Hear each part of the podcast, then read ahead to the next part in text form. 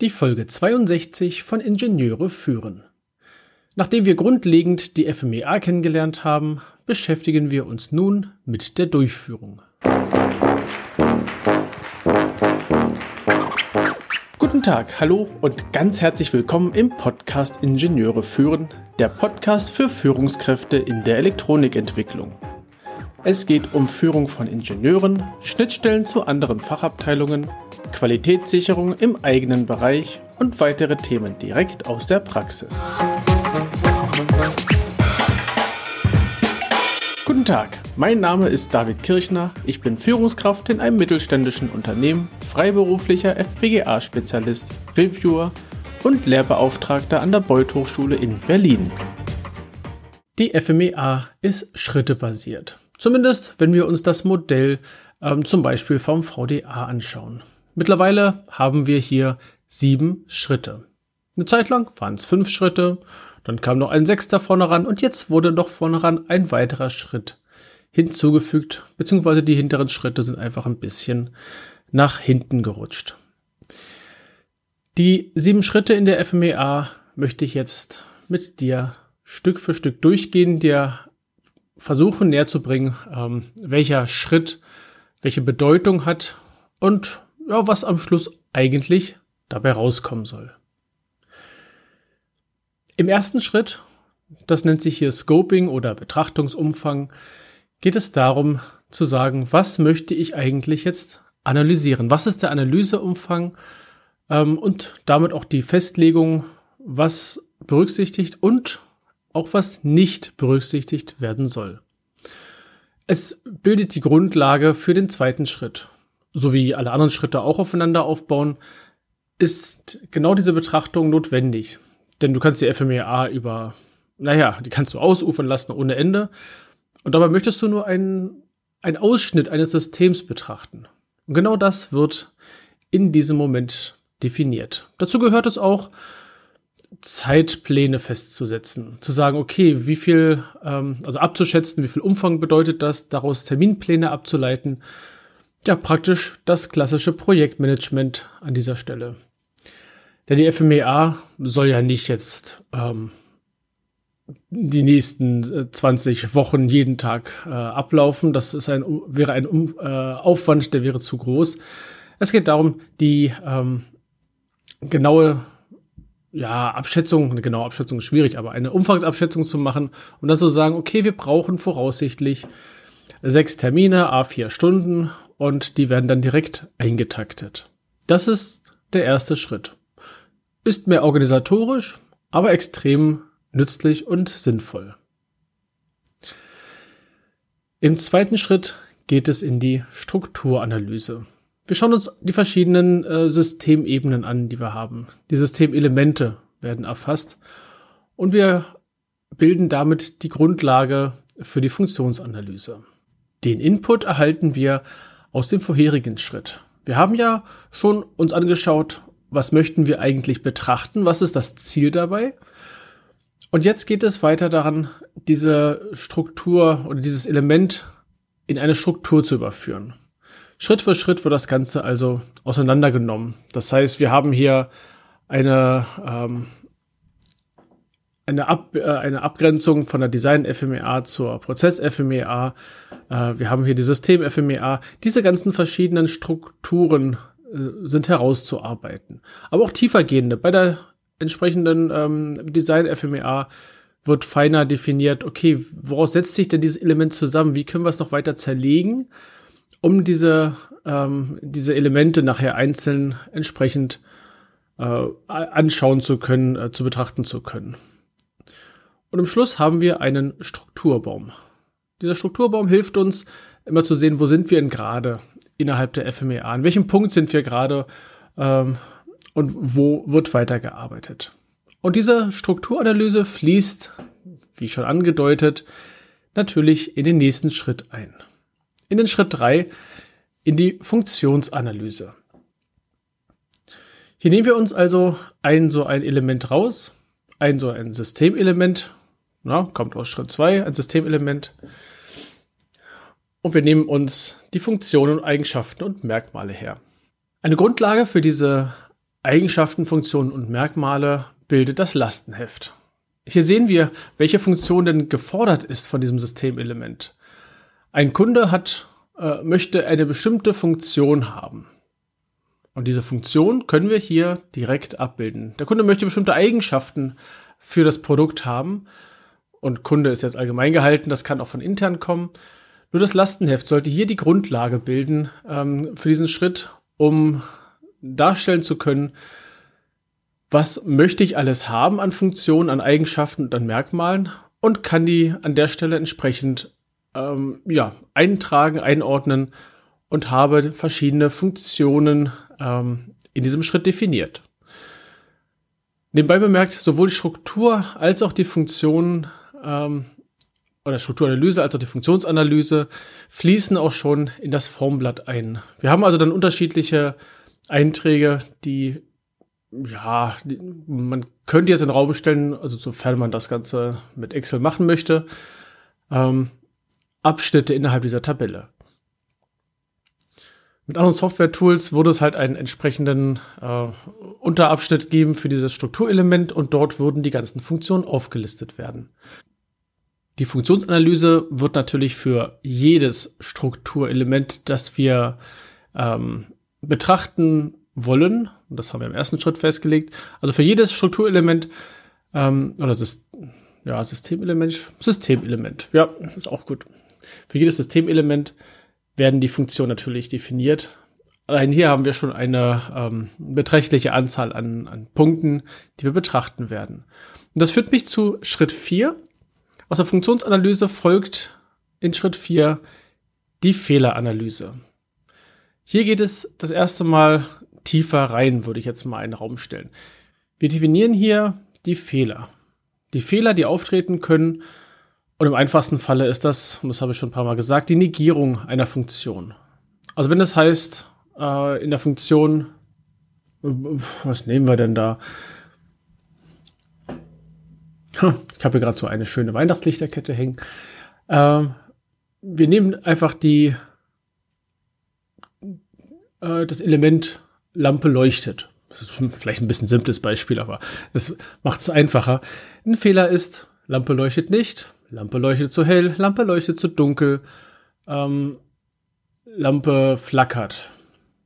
Das könnten alles Fehler sein, die die Funktion Lampe leuchtet ähm, ja, tangieren.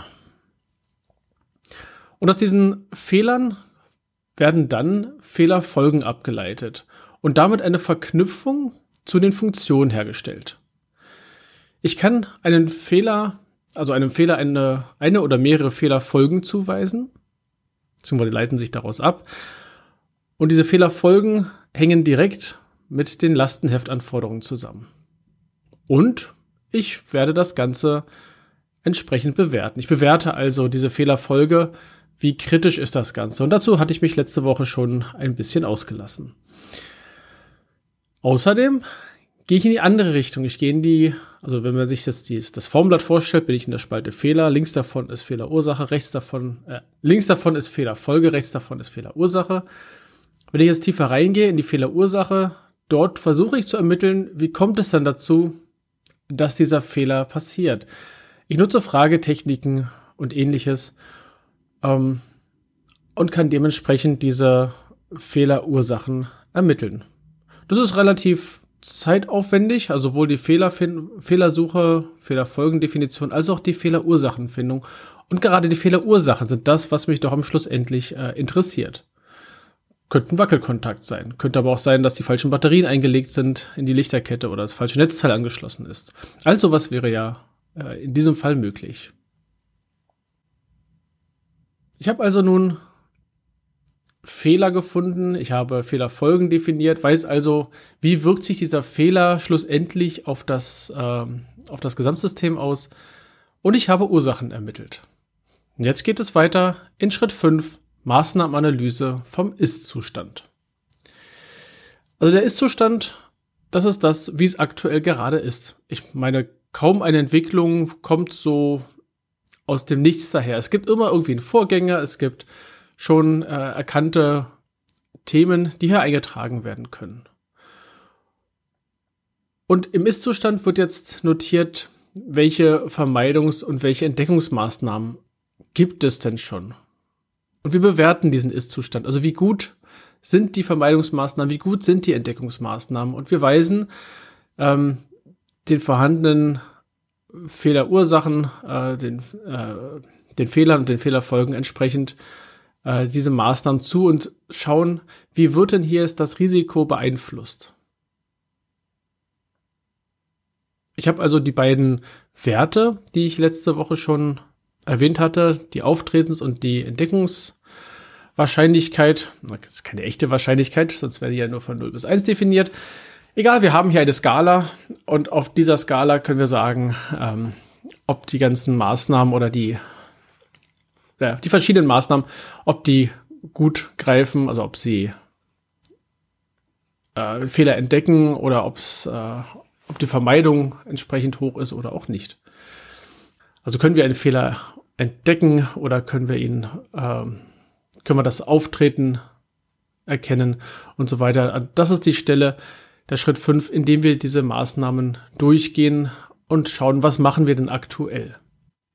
Bisher haben wir die ganzen Informationen zusammengetragen und in Schritt 6, die Optimierung, geht es nun darum, genau das zu tun, nämlich die Optimierung der, ähm, der verschiedenen Maßnahmen.